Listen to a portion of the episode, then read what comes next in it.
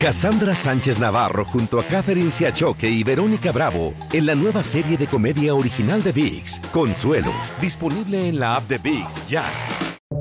Buenos días, estas son las noticias en un minuto. Es miércoles 18 de octubre. Les saluda Max Sides. Joe Biden llegó este miércoles a Israel para reunirse con Benjamín Netanyahu en medio de la ola de indignación en la región por la explosión en un hospital de Gaza que ha dejado cientos de muertos. Tanto las fuerzas israelíes como Hamas negaron su responsabilidad en el incidente. Los líderes de Jordania, Egipto y Palestina cancelaron sus reuniones con Biden.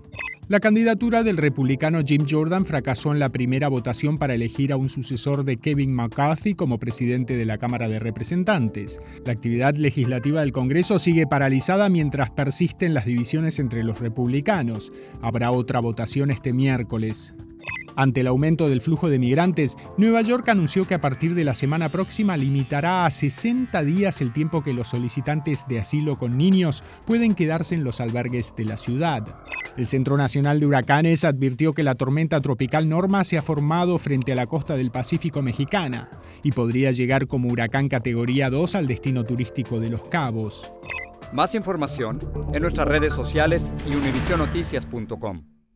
Cassandra Sánchez Navarro junto a Catherine Siachoque y Verónica Bravo en la nueva serie de comedia original de VIX, Consuelo, disponible en la app de VIX ya.